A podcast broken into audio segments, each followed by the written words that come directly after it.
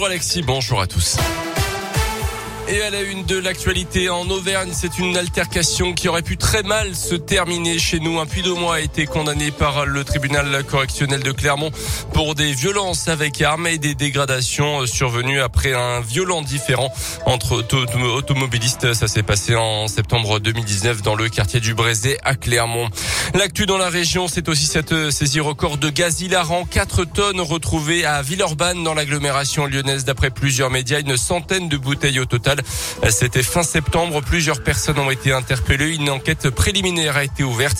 Les suspects ont été identifiés car ils trafiquaient sur le réseau social Snapchat. On rappelle que le gaz hilarant peut provoquer de nombreux effets indésirables, brûlures, asphyxie, vertige ou encore perte de connaissance.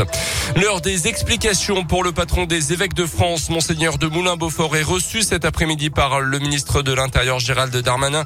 Le président de la conférence des évêques va devoir répondre de ses propos très polémiques après la la publication du rapport sur la pédocriminalité dans l'Église. Il avait estimé que le secret de la confession était plus fort que les lois de la République.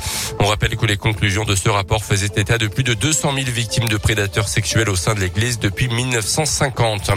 Trois lycéens de région parisienne en garde à vue en ce moment après la violente agression vendredi d'une professeure en plein cours, agression filmée puis diffusée sur Internet. Une enquête pour violence avec circonstances aggravantes est en cours. Le lendemain des faits, le rectorat a précisé que l'élève agresseur faisait l'objet d'une mesure d'interdiction d'accès à l'établissement scolaire à titre conservatoire. Un conseil de discipline va bientôt être convoqué. Une semaine mondiale pour promouvoir l'allaitement maternel en France. Selon une étude, le taux d'allaitement est de 70% à la sortie de la maternité. Un chiffre qui tombe à 38% quatre mois après. Des animations, des tables rondes, des ateliers sont organisés cette semaine partout dans le pays pour informer justement les futurs parents.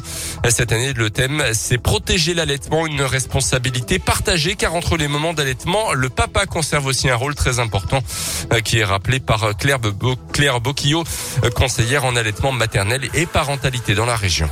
L'allaitement, c'est vraiment quelque chose qui est inné, que chacune d'entre nous euh, sait faire. Et pourtant, pour que ces réflexes s'expriment, il faut qu'ils soient entourés et qu'ils soient protégés. Bah, aujourd'hui, ils le sont plus vraiment parce que on a de multiples informations. Un professionnel peut nous dire blanc, l'autre peut nous dire noir, la maman ou la belle-mère va dire encore autre chose. Et toutes ces choses, ça perturbe cet instinct de la maman et elle, elle est perdue, effectivement. Elle peut avoir du mal à savoir que faire. Croyez en vous, oui, ça c'est vraiment une phrase qui est importante. Croyez en votre bébé. Se faire confiance, c'est déjà beaucoup. Éveil du euh, bébé, portage allaitement, pleurs, motricité, des événements gratuits autour du jeune enfant et des parents sont organisés jusqu'à la mi-octobre. En foot, l'Allemagne qualifiée pour le mondial 2022 au Qatar. Les Allemands ont battu hier soir la Macédoine du Nord 4 buts à 0. C'est la première équipe qualifiée européenne au niveau européen. Par ailleurs, cinq supporters de Nice devaient être jugés hier pour l'envahissement de terrain. Lors du match entre leur équipe et Marseille fin août, l'audience a finalement été reportée au mois de février. Ils ont été maintenus sous contrôle judiciaire avec obligation de ne pas fréquenter évidemment les enceintes sportives d'ici là. Merci beaucoup Colin. 7h04, l'actu en continu radioscoop.com et appli mobile.